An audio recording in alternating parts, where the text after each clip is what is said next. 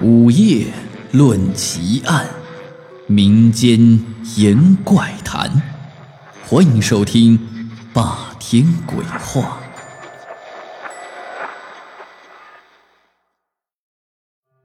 在我们村粮卖场的附近，有一个老戏台，戏台子两边各有一棵老槐树，这两棵老槐树可有些年头了。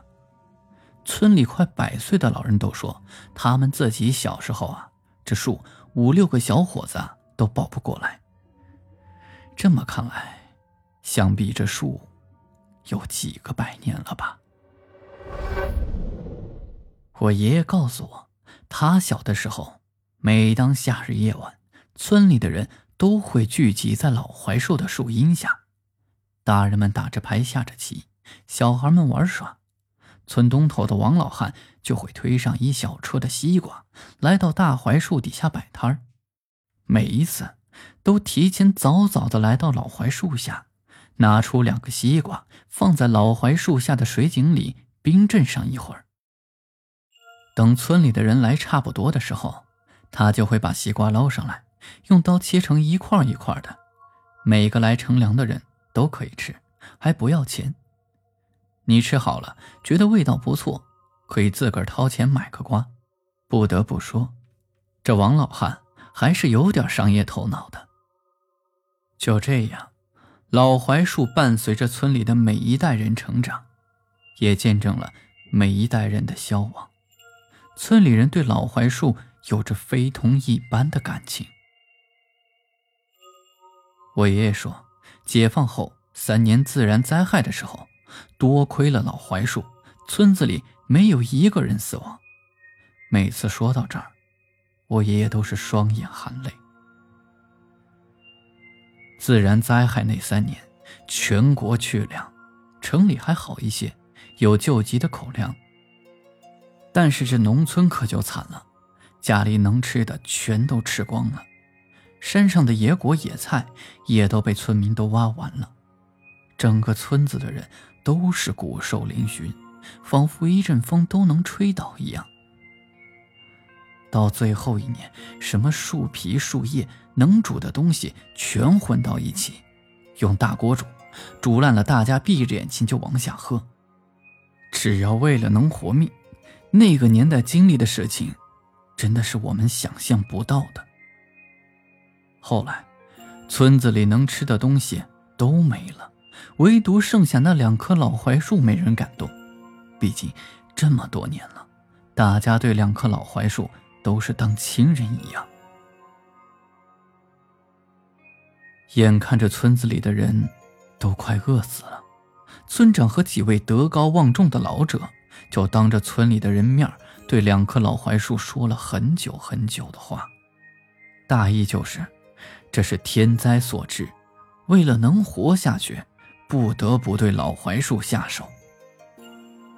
这村长的话音刚落，一阵微风吹来，漫天的槐花就开始飘落。那一刻，全村的老老少少都给老槐树跪下了。也就是从那天开始，两棵老槐树每天白天落花，夜里再开花，一昼夜的功夫，两棵树上又会布满密密麻麻的槐花。村里的人靠着这些槐花都活了下来，没有一个饿死的人。谁也不知道这是为什么。这两棵老槐树完全是在违反自然规律。三年自然灾害结束，村民们得到了分配的救济粮。村里人第一件事就是要感谢老槐树。村长带着几个人起了大早，就奔向省城去买贡品。去的路上碰到了一对步履蹒跚的老夫妻，朝着村外走去。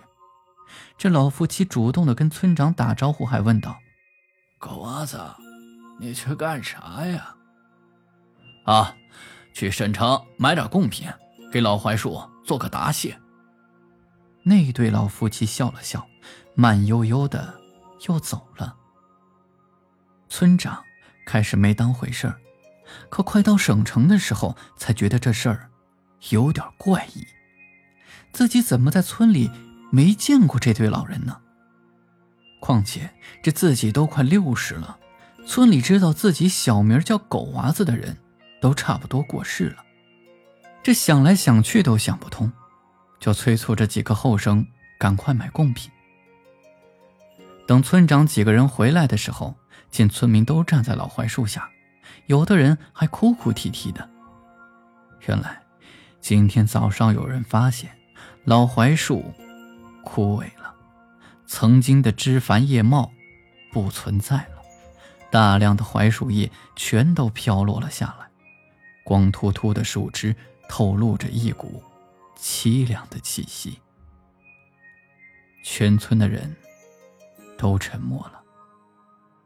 那天，村长带着全部的村民，对着两棵老槐树举行了盛大的祭祀，感谢老槐树的救命之恩，并且定下规矩：这两棵老槐树永远不能砍伐，这是村民的命根。后来通过村里的神婆沟通，村民才知道，那天清晨村长碰上的那对老夫妻，就是老槐树的树林。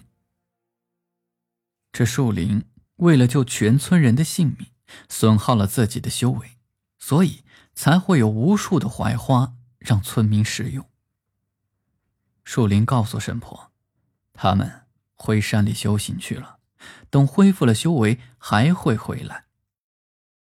从那以后，每年的这一天，村民都会祭祀大槐树，直到现在，已经演变成了一个节日来过了。直到我上初三那一年，枯萎几十年的老槐树竟然开始长出绿叶了。村里年长的人都说，这树林是回来了，又来保护村子了。好了，今天的故事就讲到这里。我是孙霸天，欢迎您关注、订阅、评论，我们下集再见。